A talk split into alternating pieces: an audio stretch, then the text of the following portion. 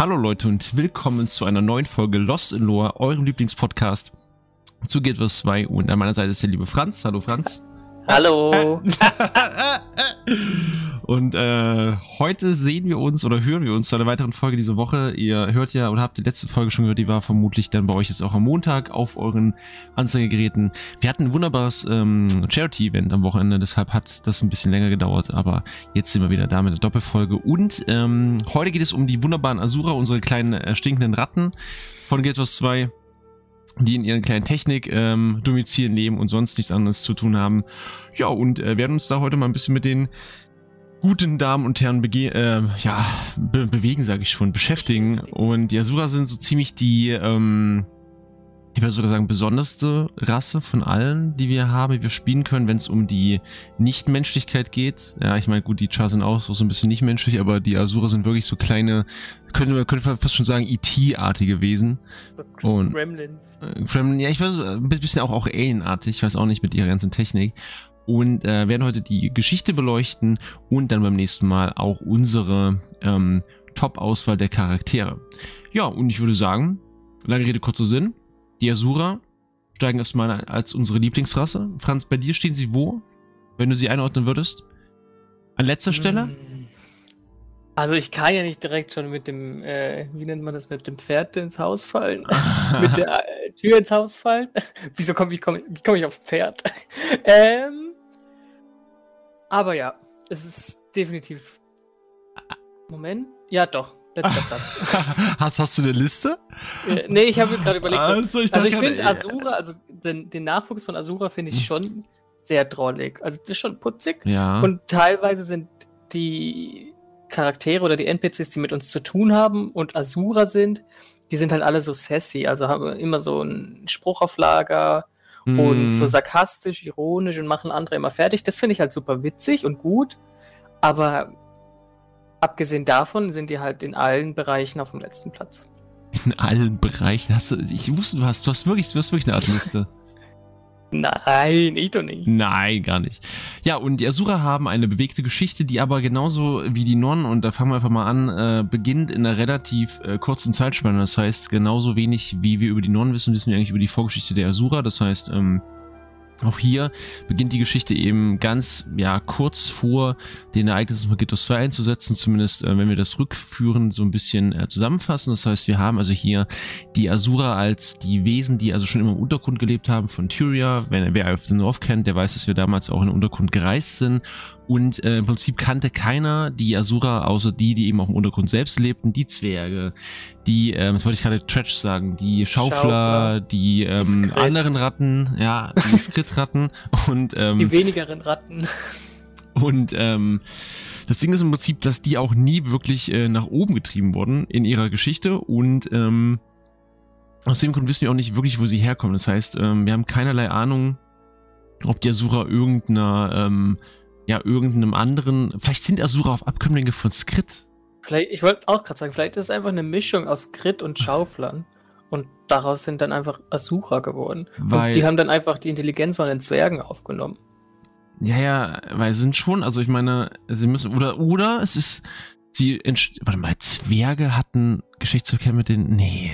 Ist auch egal, aber auf jeden Fall hat, haben wir keine Ahnung, wo sie herkommen und das macht sie schon ein bisschen besonders. Das heißt, ähm, die Frage ist halt, wie sie entstanden sind und wo sie vor allem so viel mit so viel Intelligenz gesegnet worden sind, denn die anderen Rassen, die im Untergrund leben, waren, äh, sind, obwohl die Zwerge sind schon recht intelligent, die Schaufler auch, die Skrit aber überhaupt nicht und ähm, hier haben wir im Prinzip die Asura als ähm, ein Volk, was in der Vergangenheit vor allem dadurch eben aufgefallen ist, dass sie sofort auch mit Altaren zu tun hatten. Also Eye of the North ist ja sozusagen auch der Öffner für die äh, ganzen Geschehnisse, die wir dann in äh, Guild Wars 2 haben. Und hier ist es so, dass die Asura ein riesiges Netzwerk schon gebaut hatten, schon damals auch im Untergrund zwischen ihren Städten.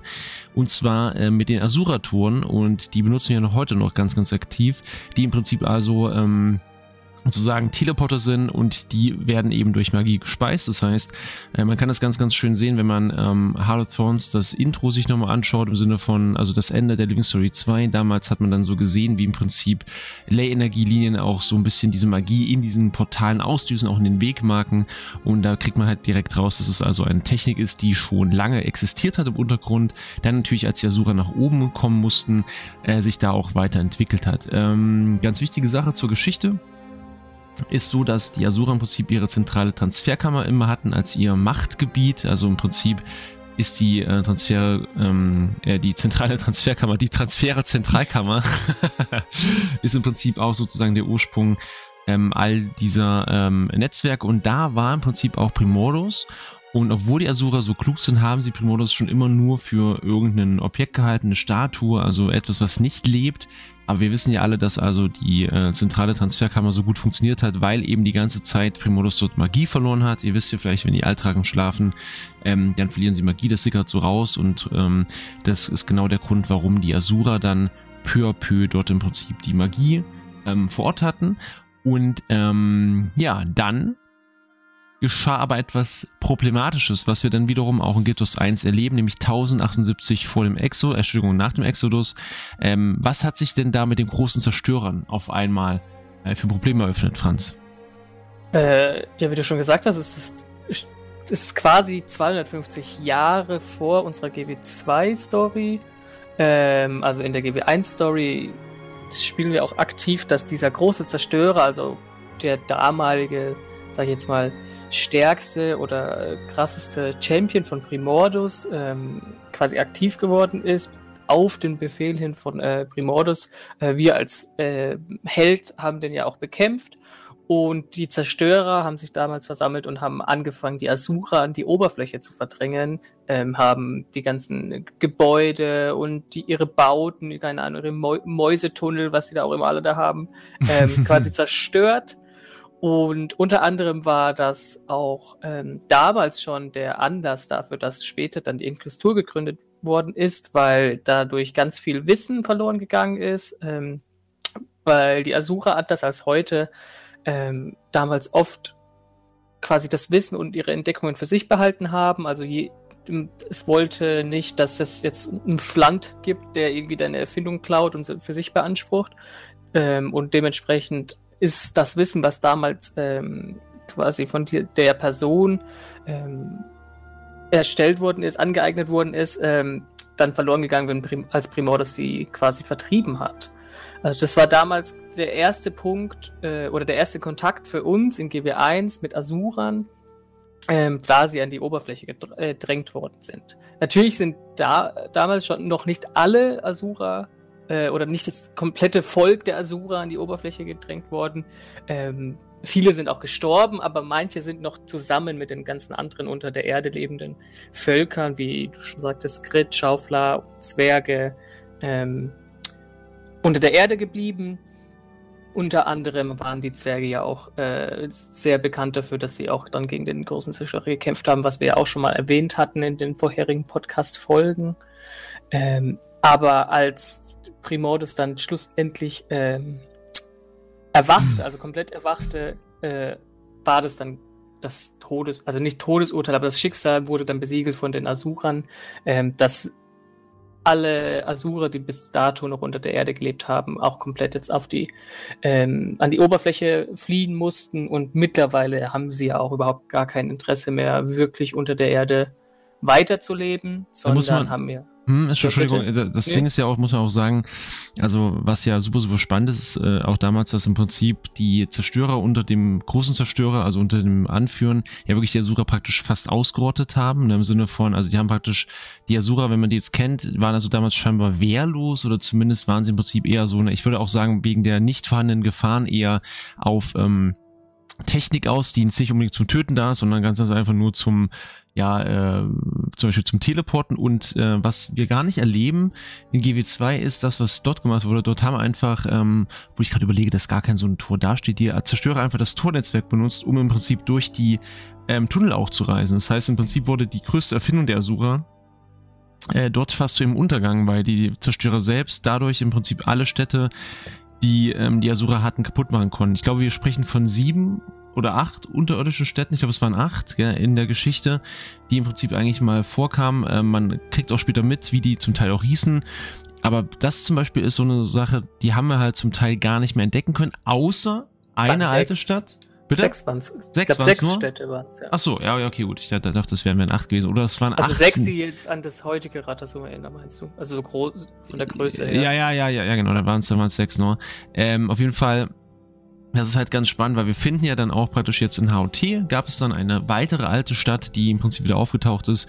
Und ähm, das wäre halt so ein Ding, man könnte ganz viel damit machen, damit so alten Städten. Mhm. Äh, witzigerweise würde man, wie du schon gesagt hast, aber niemals irgendwas finden über die alten Asura, weil eben Wissen nie notiert wurde. Oder geteilt ja. wurde, zumindest. Ähm, ja, genau. Dann, Entschuldigung, wollte ich nicht unterbrechen. Machen Sie bitte weiter, Franz. Machen Sie bitte weiter im Text. Nee, alles alles gut. Ähm, ich überlege gerade tatsächlich, weil du es gesagt hast mit dem Portal und des, dem Tunnelsystem.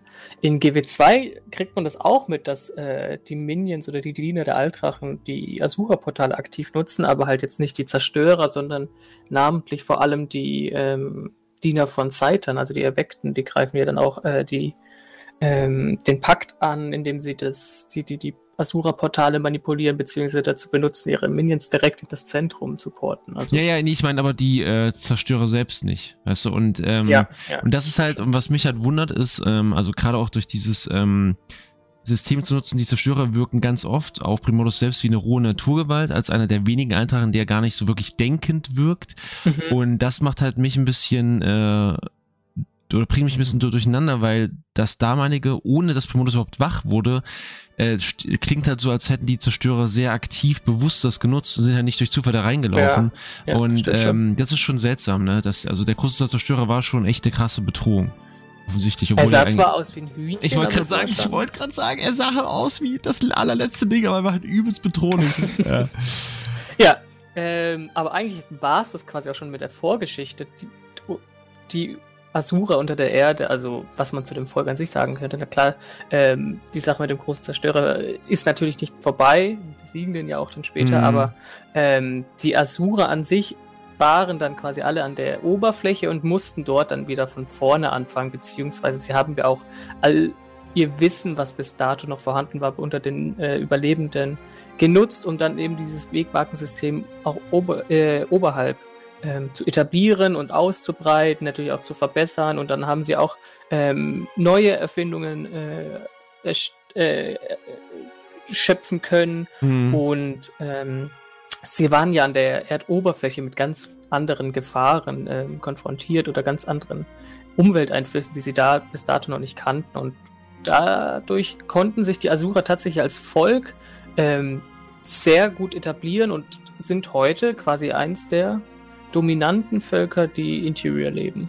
Ich würde sogar sagen, ähm, ohne die Asura wäre die Welt nicht die, die wir heute vorfinden würden. Ja, ähm, muss ja, muss ja dazu auch sagen, vielleicht nochmal auch, das ist ja auch so ein kleiner Charakterzug, ähm, als die Asura im Prinzip dann die obere Welt natürlich auch ähm, ergründet haben, ist es so, dass die Asura auch dieses, also sind ja eher so ein bisschen pazifistisch an, angelegt und sind eher die, die im Prinzip, ähm, also auch wenn man so in den Kampf geht mit denen, nie wirklich die, die jubelnd am Anfang stehen, sondern das ist eher dieses, wo, wo der Non sagt, rein in den Kampf, sagt der Asura, oh guck mal, ich habe neue Kanone, oh, der Gegner ist einfach in Luft aufgelöst worden, cool. ja. So, das ist so, als hättest du so einen so ein, so ein Techniker, der ganz einfach so ihre, so, so das Zeug mitbringt zur Front, dann ausprobiert und sagt, ja cool, ähm, es sind nur 50 äh, statt 5000 gestorben, ich, ich baue das nochmal um, ich gehe nochmal zurück, so, aber die haben nicht wirklich so diesen Kampfesgeist, das ist vielleicht äh, ganz, ganz ja. spannend.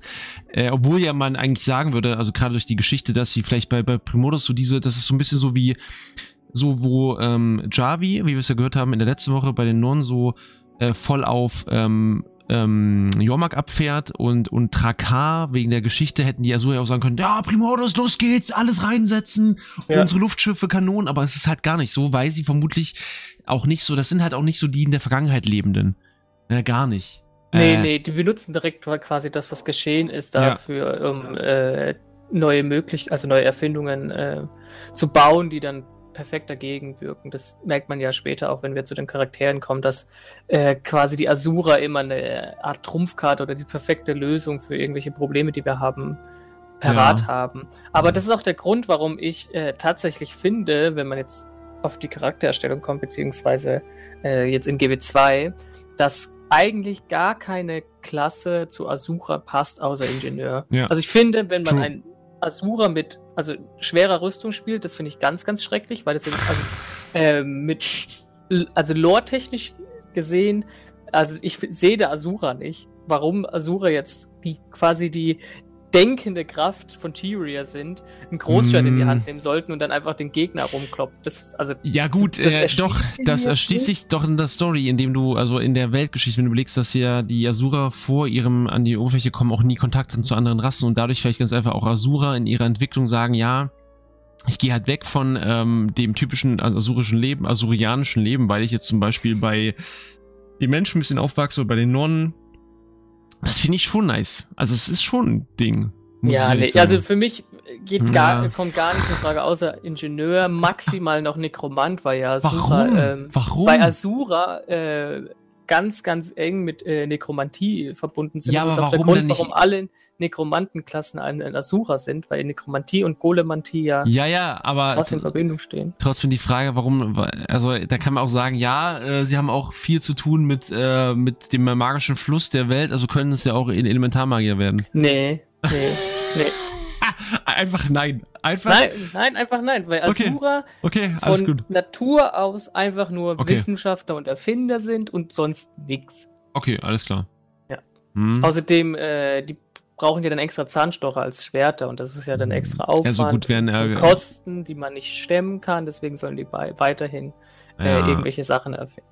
Also gut, wir müssen ja nicht darüber reden, dass, ähm, dass einfach Asura natürlich äh, auch nicht gespielt werden sollten, aber man muss sie ja spielen für den entsprechenden, äh, um eben die auch zu haben, für die entsprechenden Skins und, und so. Kulturskins ja. muss man sie leider spielen, ist halt das Problem. Aber gut, da kommen wir nicht drum herum. Ja, und die Geschichte endet eigentlich auch schon hier, wenn wir das im Prinzip auf die ähm, wirkliche Geschichte be beziehen, was also mit den Asura ge ähm, geschehen ist. Man kann jetzt so punkt punktuell immer so ein paar Sachen noch rausnehmen, wie zum Beispiel äh, Ratanovus äh, darüber sprechen. Ja, ähm, aber Ratanovus zum Beispiel ist eine Sache, das sollte man wirklich im Spiel selbst erleben, was da im Prinzip so, so, so geschehen ist, was da für Sachen sind. Es wird aber auch nie so vertieft. Also ähm, gibt im Prinzip ganz, ganz viele Städte. Es gibt sogar eine Stadt äh, im Zittergipfelgebirge unten drunter, die noch verortet wird, wo der, wo die Abtei Doman sagt, hier und da liegt die, die aber nie wirklich wieder ergründet wurde. Ähm, wir erfahren halt wirklich wenig und mir persönlich gefällt nicht, dass äh, Asura und Norn zum Beispiel äh, so eine tote Vorvorgeschichte haben. Also mir, mhm, ja. äh, das mag ich halt nicht, weil das nimmt auch, und das ist vielleicht auch so, so der Punkt, da habe ich halt auch wenig Bezug zu. Also das ist auch so eine Sache dann, dass die waren halt, halt eben da, so Punkt. Ne? Und ich will halt schon ein bisschen Vorgeschichte, irgendeinen, wegen mir irgendeinen, irgendeine Riesenratte, die durch ein Sternportal gekommen ist und dann kleine Ratten gezeugt hat. Und dann, ja, weißt du, was ich meine? Irgendwie ist das, weiß ich nicht, das bräuchte ich so. Äh, das würde mir halt Spaß machen, aber gut. Da habe ich mich vielleicht auch ganz einfach ein bisschen vertan. Gut. Ja. Vermutlich, ja. Ja, dann ähm, können wir bei der Geschichte vielleicht noch ganz kurz erwähnen, was geschichtlich auf jeden Fall auch wichtig ist bei den Asura, nämlich äh, definitiv die ähm, ja, der Einfluss auch sozusagen moralischer Natur, ähm, wenn man so auch auf so ein paar Momente in der Geschichte schaut, wie zum Beispiel Experimente an Silvari zu machen, was natürlich dann vor allem eher ein Questur-Ding ist, denn geschichtlich hat sich gezeigt, dass vermutlich auch durch die ähm, durch die Erfahrung mit den Zerstörern, dass auch die Rassen auf der Welt durften dann im Prinzip nach dem Erscheinen der, also Sura das Portal natürlich auch gegen Entgelt benutzen, die Portale, und durften auch niemals durch Portale Krieger schicken, um anzugreifen. Das heißt, das Spannende an die Asura, die wirken so ein bisschen außen vor, als würden sie die anderen Rassen nicht äh, interessieren, als wären sie nur in Technik interessiert, aber dieses, äh, wir wollen schon, dass Lebewesen leben dürfen, das scheint ihnen schon sehr, sehr wichtig zu sein. Das ist schon ganz spannend für mich persönlich auch, weil ich immer so eigentlich Asura, also gerade wenn man Asura im ersten, zuerst mal spielt, sich nicht mit beschäftigt, wirken die halt wie hochnäsige, eingebildete, narzisstische äh, Technikfanatiker. Jetzt war ich ganz, ganz schön gemein. also sieht man ja auch tatsächlich auch in ihrer Kultur, dass sie sehr, sehr viel Wert auf Intelligenz und ihr eigenen Intellekt äh, legen und andere Rassen, also gerade jetzt Chars oder Norn, mm haben sie ja überwiegend nur dafür benutzt, irgendwie schwere Dinge zu tragen oder ihre Golem-Ausrüstung ähm, und haben dann auch, auch oft angegeben mit irgendwelchen komplexen Aussagen und extra nochmal ähm, noch mehr komplex, dass der Gegenüber das nicht versteht, beziehungsweise wird immer direkt davon ausgegangen, dass es dein Gegenüber nicht versteht und dann, äh, also es stimmt schon, dass sie sehr arrogant, äh, als sehr arrogant wahrgenommen werden können, hm. aber das, also tatsächlich äh, ist mir das so gar nicht bewusst gewesen, als ich erst selbst eine Asura erstellt habe, dass sie doch eigentlich eher so, wie du schon vorher sagtest, pazifistisch sind, beziehungsweise nicht wirklich, ähm, also sie haben schon eine Moral, also sie sind nicht auf, äh, auf ähm, Menschenexperimente beziehungsweise irgendwelche Versuchskaninchen aus. Ähm, das ist eher schon Ding der Inquestur, aber die. Inquestur mhm. ist ja ganz krass abgespalten von den, von den Asura als Volk, sage ich jetzt mal, mit ihren Wertvorstellungen. Ähm, die geht ja komplett dagegen. Ähm, deswegen, Asura sind eigentlich schon, wie, wie soll man sagen, das ist die, dieser, dieser ganz alte äh, äh, Mentor, sag ich mal, der immer nur dich beleidigt und äh, dich irgendwo Kartoffeln schälen lässt und sowas, aber insgeheim mag er dich. Das sind ja. die Asura eigentlich. Ja, true. True, true. Ja, äh, würde ich sagen, ich äh, würde tatsächlich jetzt noch kurz die drei, Kul also beziehungsweise die, ja, genau. wenn wir schon bei der Kultur sind. Ja, ich, das, das Ding ist, das Ding ist vielleicht noch ganz kurz, was wir jetzt auf jeden Fall machen bei der Asura ist, wir fügen noch ein bisschen was hinzu, kulturell auch, weil das geschichtlich vielleicht noch ein bisschen was auch ähm, für eure eigene Geschichte aufklärt, was sie, was sie da haben, aber geschichtlich sonst sind die Asura halt eher passiv gewesen immer. Ne? Das muss man ganz, ganz klar sagen. Ja. Ähm, das macht sie halt geschichtlich auch ein bisschen ähm, flach und da kommt vermutlich auch nicht mehr viel dazu, aber das ist auch okay, weil die, weil die Asura genauso klein wie ihre Strahlungswirkung ist halt auch ihre Körpergröße, sind Skins an ihnen, also sollte man sie auch nicht wirklich ernst nehmen. okay, kommen wir mal sind, zu den... Sie sind quasi einfach nur unsere Musterlösung für Probleme. Richtig, richtig, ja. Timey, das ist ja, ne, Deus Ex Machina, ja, sobald irgendwas ist, kommt sie und löst es auf. Easy Game. Okay, dann würde ich sagen, wir kommen mal ganz kurz zu einer ganz wichtigen kulturellen Sache. Vielleicht ganz wichtig nochmal, um das einzuordnen. Die Asure sind auch keinerlei äh, Monarchie unterstellt oder irgendeiner, ähm, ich sage jetzt mal Politikform, die wir sonst so bei den Rassen kennen. Ja, ähm, also wir haben hier wirklich diesen arkanen Rat, den betritt man auch immer mal wieder. Auch jetzt in der letzten Story äh, der Eisbrutsaga hat man da auch miteinander zu tun. Aber hier gibt es nicht wirklich einen Anführer. Also wir können auch nicht darüber sprechen, wer jetzt der Anführer ist, weil im Prinzip der Rat äh, berät über das Wohl von äh, den Asura und das war es eigentlich schon. Genau. Ja, und ähm, hier sind aber auf jeden Fall Vertreter, drei Kollegs vertreten und wer studiert und wer Forschung betreibt, der wird sich da ein bisschen wiederfinden, denn hier gibt es verschiedene Forschungsrichtungen. Welche haben wir denn da? War eine gute Überleitung, also. finde ich. War okay. war, war ganz gut. Also okay. tatsächlich, wie du schon sagst, das ist ja das Leben eines Asuras ist ja immer in drei Teile aufgebaut. Eben, also man wächst im, als Kind in der Provinz Mitrika heran. Da sieht man ja auch immer beim Herzchen äh, direkt am Anfang, wo sie die ganzen Skrit ärgern. Dann fängt man quasi an zu studieren, in die, äh, wählt eine dieser drei Kollegs, die ich jetzt gleich beschreiben werde. Und dann geht es auch schon weiter, dass man quasi ähm, zum, beziehungsweise das Kolleg abschließt, das Studium abschließt, ähm, dann irgendwann Laborleiter wird und dann anfängt, okay, man, äh, man kriegt eine Mentorenstelle und bildet dann äh, irgendwelche Lehrlinge aus und dann äh, passiert man passiert einfach genau das gleiche wie mit Soldier, dass man vergisst, dass man existiert und dann fängt es von vorne an. Aber äh, das tut ja nichts zur Sache. Wir fangen jetzt erstmal an mit diesen drei Kollegs, die du schon erwähnt hat. Also es gibt ja Dynamik, Statik und Synergetik, beziehungsweise ähm, ja ein indirektes viertes äh, Kolleg durch ähm, die Inquistur, aber äh, das ist mehr so am Rande. Und ja. die kriegt man äh, tatsächlich zum ersten, also man erfährt da zum ersten Mal, wenn man einen Asura als Charakter erstellt, dann muss man natürlich auswählen, wie damals schon bei den Menschen, ähm, wel welchen Gott eingesegnet hat, muss man bei den Asura auswählen, welchem Kolleg man beitreten will, also ähnlich auch wie die Orden.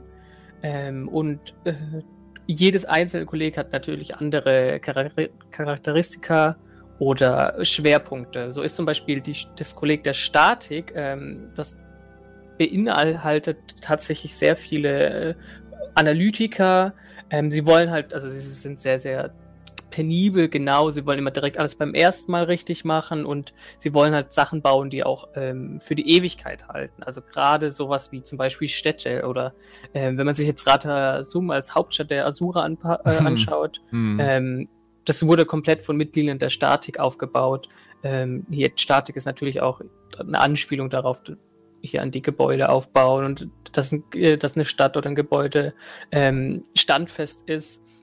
Und daher kommt natürlich auch dieses Vorurteil, dass alle Mitglieder sehr konservativ sind ähm, und perfektionistisch und nicht wirklich sich auf neue Dinge einlassen wollen. Sie äh, haben ihre altbewährten Taktiken und ba bauen hier ihre Häusle auf und das war es dann eigentlich tatsächlich bei der Statik. Ähm, sie sind da jetzt. Ja, ja, ja, mach, mach weiter, sorry, ich wollte jetzt nicht äh, rein nee. äh, nee, ich wollte nur sagen, sie sind jetzt nicht dafür bekannt, dass sie jetzt irgendwie ähm, jede Woche eine neue Erfindung rausbringt, aufgrund dessen, dass sie ja ähm, im besten Fall immer nur eine Erfindung rausbringen, die dann quasi die ganze Welt revolutioniert. Mhm. Ja. Das erinnert mich, nee, ich wollte nur gleich sagen, als Übergang, das äh, muss man vielleicht auch dazu sagen, das heißt, die Namen der so Kollegen sind auch im äh, Bezug aufeinander sehr, sehr spannend, weil im Prinzip die Statik genau das Gegenteil ist von dem, was die Dynamik ausmacht. Genau. Ähm, wenn ich mal dazu was sagen darf. Gerne. das ist nämlich also genauso statisch, wie die Forscher sind in der Statik sind die Dynamikforscher also sehr, sehr dynamisch in was? Es in ist halt einfach so, es ist halt einfach so, sind die einfach sehr dynamisch in ihrer Art des Forschens. Das heißt, äh, sie verlassen sich halt nicht ganz einfach auf eine Erfindung, sondern wollen praktisch immer wieder Neues hervorbringen, machen dies, das, probieren es aus. Und das Spannende ist hier, ähm, dieses Impulsive, dieses, dieses ähm, nach vorne schauende in die Zukunft, also auch so, so interessiert sein an neuen Dingen, das äh, passt halt sehr, sehr gut zu diesem Thema, was ich eben gerade gesagt habe, dass einer nach vorne geht, sagt, oh, meine Waffe ist explodiert beim Nutzen, cool, ich muss das und das verändern, los geht's mal zurück in, in die Werkstatt. Das heißt, das Coole ist bei den Asura der Dynamik oder dieser, dieser Schule der dynamischen äh, Art des Arbeitens, dass die also sagen, dass im Prinzip kein Fehler umsonst ist, wenn ich halt daraus was mitnehme, was lerne. Also im Prinzip zum Beispiel ein technisches Gerät, was fehlschlägt und ich lerne daraus, wie es eigentlich nicht fehlschlä äh, fehlschlagen kann und kann daraus dann wiederum Wissen auch für die Zukunft mit rausnehmen. Finde ich mega spannend. Das heißt, ähm, hier wird im Prinzip auch nicht lange überlegt, nicht lange gehadert. Man geht einfach direkt rein, sagt dynamisch, wird also entschieden, zum Beispiel nach Lösung gesucht, direkt gemacht und dann einfach hier entsprechend ein bisschen äh, Gas gegeben. Ganz spannend hier auch nochmal, dass die dynamische, ähm, das dynamische Kolleg äh, auch äh, sehr interessiert ist an den Charttechnologien. Das habe ich jetzt nochmal ja. durch die Recherche rausgefunden, muss aber ehrlich sagen, dass ich da nicht genau weiß, äh, an welchen Stellen in der Story wir da irgendwo auch mal das sehen, dass sie das dazu sagen. Ähm, ähm, ich glaube tatsächlich bei es müssten entweder bei The Shark, also schon in der Personal Story sein, wenn man als Asura startet, kriegt mhm. man das, glaube ich, schon mit. Durch NPC, ähm, Sprechblasen, sage ich jetzt mal, auch in dem ja, aber es, ist, aber es ist eher was, was Ambiente-mäßiges, gell? Die sprechen dann darüber, oder? Drumherum. Ja, ge also genau, die sprechen dann darüber. Mhm. Und ich glaube, ähm, was wollte ich jetzt sagen? Ich weiß nicht. Ich, ich glaube, also wenn, wenn, man zu der Story-Instanz kommt, dass man äh, eben mit der Dynamik und alles Mögliche spricht, dann wird das, glaube ich, erwähnt.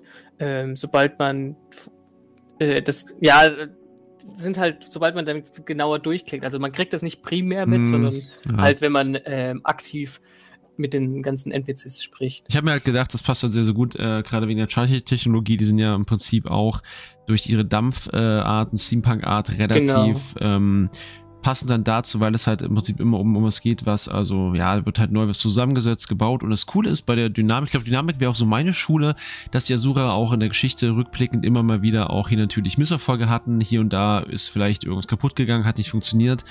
Und wie gesagt, solange man daraus eben eine Lehre ziehen kann, ist es halt gut. Äh, Dynamik und Statik sind aber, glaube ich, das muss man ganz kurz geschichtlich mal zurückblicken, sind, glaube ich, sogar wenn man auf die Vertreter schaut, relativ unbedeutend. Also wenn es zum Beispiel um die Statik geht, da kenne ich jetzt persönlich überhaupt keinen Vertreter, der irgendwo mal äh, für mich persönlich auch eine Rolle gespielt hat, namentlich zumindest. Also da bin ich wirklich völlig raus. Was? Warum? Nein, also das ist, das, ich, das ist ja genau das Witzige daran, weil, weil du es ja schon als Anekdote dargestellt hast, zwischen Statik und Dynamik äh, mit ihren Vorsitzenden, dass das quasi Zwillingsschwestern sind. Ja, aber die hast du, die habe ich überhaupt nicht im Kopf. War? Hä? Ich hab, immer wenn ich im Arkanrat bin, spreche ich. Was? Also, also, also wenn ich, wenn ich, also ja, was? Okay, also, hä? Du kannst es doch sogar, also wenn du deine Mentoren auswählst bei dem Asura oder Aber quasi. Hast du die Asura-Geschichte so genau? Okay, ich habe die gar nicht wahrgenommen, weil das war mir völlig ja. egal. Ich habe auch die ganzen, äh, ich finde es auch immer ganz, ganz schwierig, wenn man zwischen einzelnen Charakteren entscheiden muss. Zum Beispiel auch, wenn man sich Char erstellt, dann muss man ja auch einen Mentor wählen. Ähm, und dann will ich eigentlich immer direkt noch einer stellen, weil ich wissen will, was der andere Mentor für äh, Fähigkeiten hat oder wie der Ingame dann aussieht. Und so war das da auch äh, mit, den, mit den Mentoren oder Vorsitzenden des äh, Arkanrats. Also, okay. wenn man das mal sagt, bei, bei Statik war das ja Ludo und bei der Dynamik war das äh, Sudo. Also eine ist Nekromantin, die andere ist Messmerin. Und das sind auch Zwillingsschwestern. Die stehen halt tatsächlich auch immer ähm, in dem Arkanrat nebeneinander und die halt eine hat ist halt grün, die andere so Magentafarben oder Mesmerfarben, sage ich jetzt mal.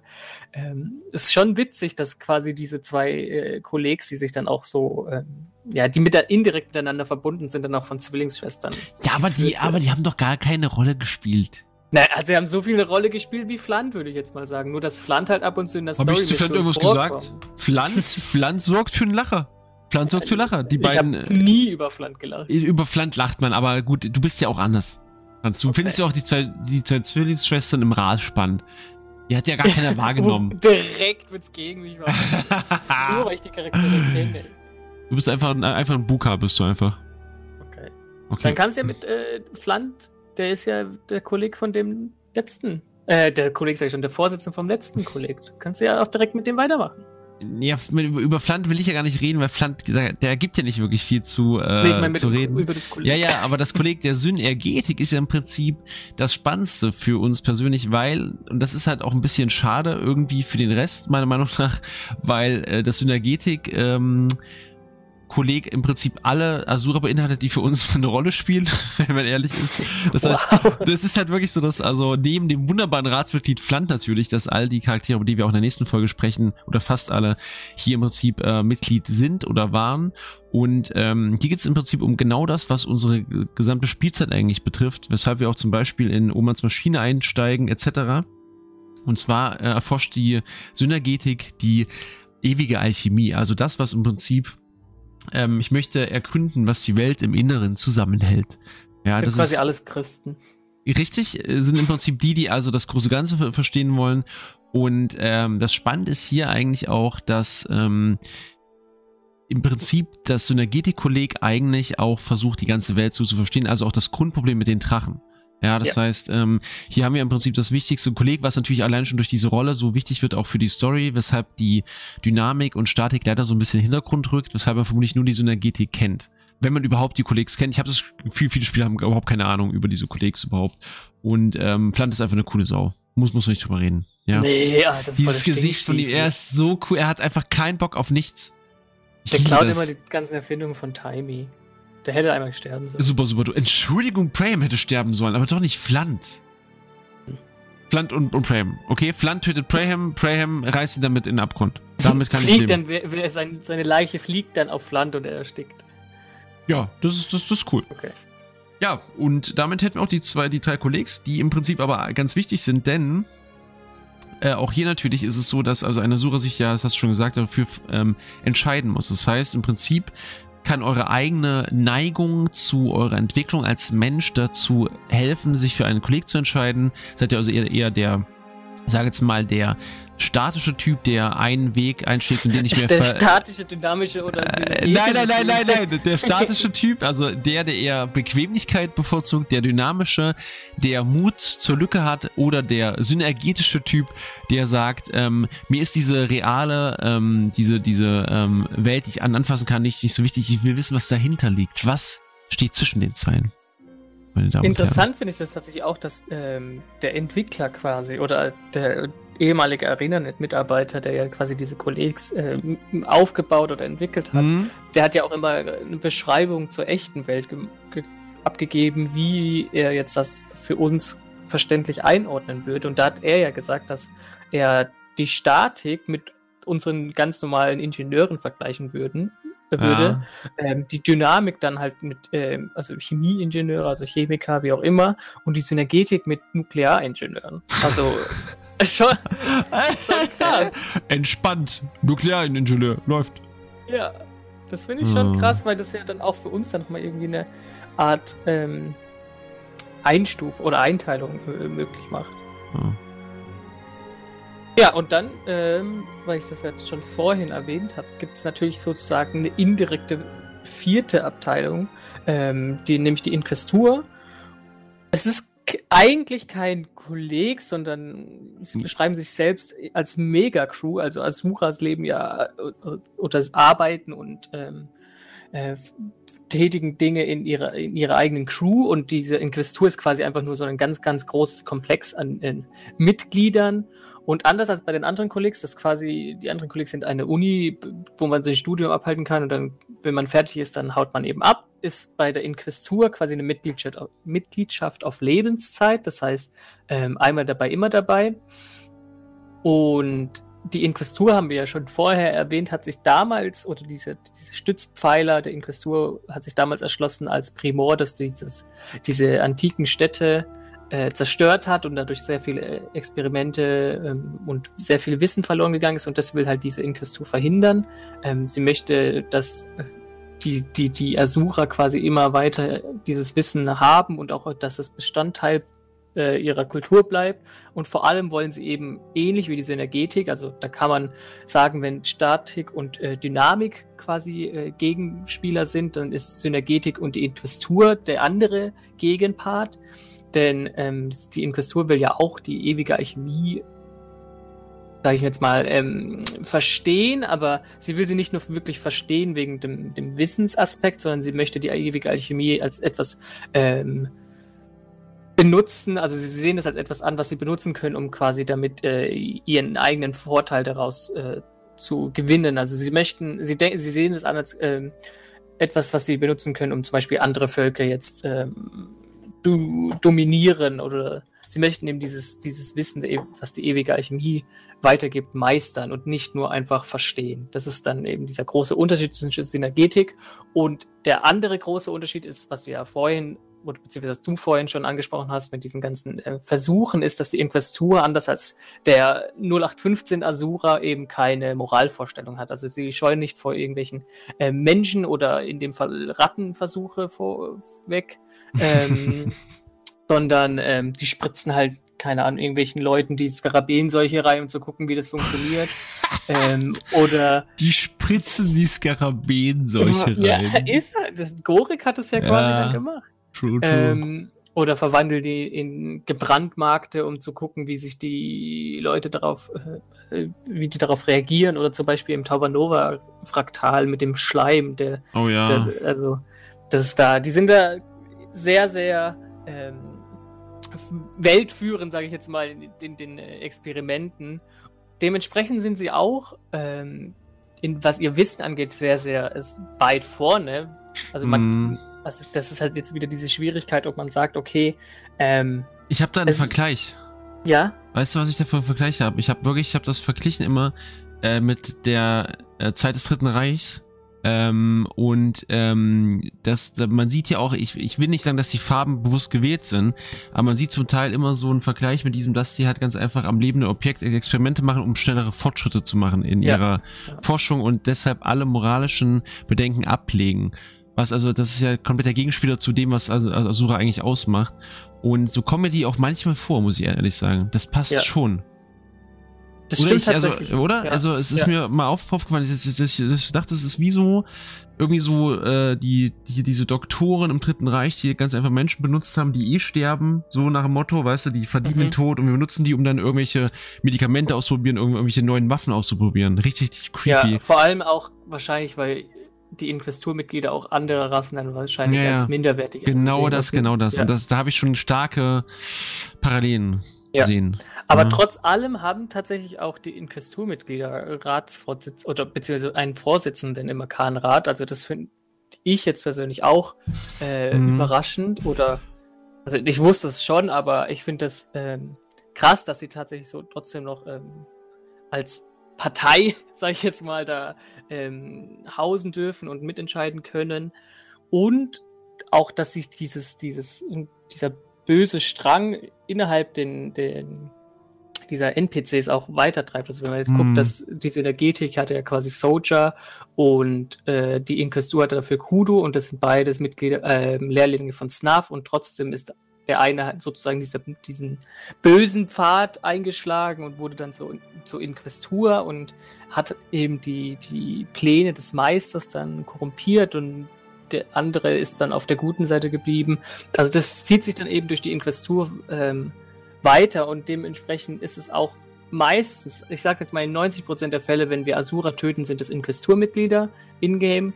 Ähm, von daher, sie sind auch schon sehr ähm, sie, sie nehmen tatsächlich dann dieses Streichholzschwert in die Hand und dann klopft sie dich dann auch mal damit. Äh, anders als andere Asura, die nur Klötzchen aufbauen. Trotzdem mhm. gibt es auch hier Mitglieder, die ähm, dann quasi gut in Anführungszeichen sind und die uns dann auch ähm, für weitere, im weiteren Verlauf der Story oder der Handlung ähm, als äh, ja, sie sind sehr wichtig für uns, also was in ihrer Erkenntnis und ähm, später auch ähm, quasi Timey 2.0. Aber das werden wir ja dann erst in der nächsten Podcast-Folge, wenn wir die, auf die einzelnen yes. Charaktere äh, eingehen, weiter erläutern, was ich genau damit meine. Ja, und damit wäre ich zumindest am Ende meiner Notizen zu den Asura, die genauso klein sind wie die Asura selbst. Ich habe ich hab ein Problem mit denen, ganz ehrlich. Ja, Aha, also es ist, es ist ein zweischneidiges Schwert, denn die Asura an sich, also sind halt, also wir müssen es einfach sagen, es ist ein kompletter Müll. Also so ist es. Also, es, ist ein zwei, es, ist es ist ein zweischneidiges Schwert, also die Asura sind erstmal kompletter ja, Müll. Sind, äh, also sie starten schon sehr weit unten. Aber es gibt einzelne Punkte, bei denen die Asura mir tatsächlich am besten gefallen, beziehungsweise wo ich mm. mir denke, mhm. okay, warum haben sie ähm, jetzt zum Beispiel jetzt bei einer Ausweichanimation, wo sie so eine kleine Dodge oder so einen kleinen, ja, so einen kleinen Salto oder so machen. Das ist schon sehr, sehr ähm, witzig. Oder dass sie, also das habe ich früher gehasst und finde ich heute mittlerweile gut, ist, dass ihre kleinen Ohren nach oben gehen, wenn sie im Kampf sind. das finde ich mittlerweile auch ein bisschen putzig. Oder halt, also von allen Rassen und Völkern, die man so kennt, finde ich den Nachwuchs von den Asurern am süßesten. Du lässt dich auch ein bisschen kaufen, gell? Du lässt dich kaufen von, von diesen Die sind einfach Sachen. super klein. Das sind eigentlich Minis mit riesengroßen. Köpfen. Das sind eigentlich diese Funko-Pop-Figuren. Das ist eigentlich super süß. Franz, du lässt dich kaufen von, von denen. Ja, aber sonst sind Asura halt grundsätzlich schlecht. sonst Und, sind Asura okay, grundsätzlich nein, schlecht. Ich finde es auch witzig, dass sie äh, so sarkastisch Das finde ich auch gut. Also ich, man darf ja nicht äh, uns nachhalten, sonst sind wir wieder die zwei Leute, die Asura nur haten. Sie haben auch sehr, sehr gute Eigenschaften falls ihr Asura spielt, dann müsst ihr jetzt nicht äh, den Podcast äh, boykottieren, ihr könnt auch mm, weiterschauen. Ja, ihr könnt weiterschauen. Wie immer. Ja, und äh, ich möchte damit eigentlich auch schließen. Äh, es sei denn, äh, du hast noch was hinzuzufügen. Mm, nee, tatsächlich habe ich auch nichts mehr zu sagen. Ja, und genauso kurz wie die Asura auch in unserem äh, in unserer Geschichte eine Rolle spielt, genauso kurz ist auch meine Verabschiedung. Ich bedanke mich fürs Zuhören. Ich muss das immer wieder sagen, ne? Für eure Aufmerksamkeit und bedanke mich bei Franz. Danke ebenso.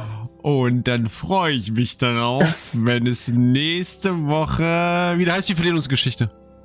What? Ciao. Macht's gut.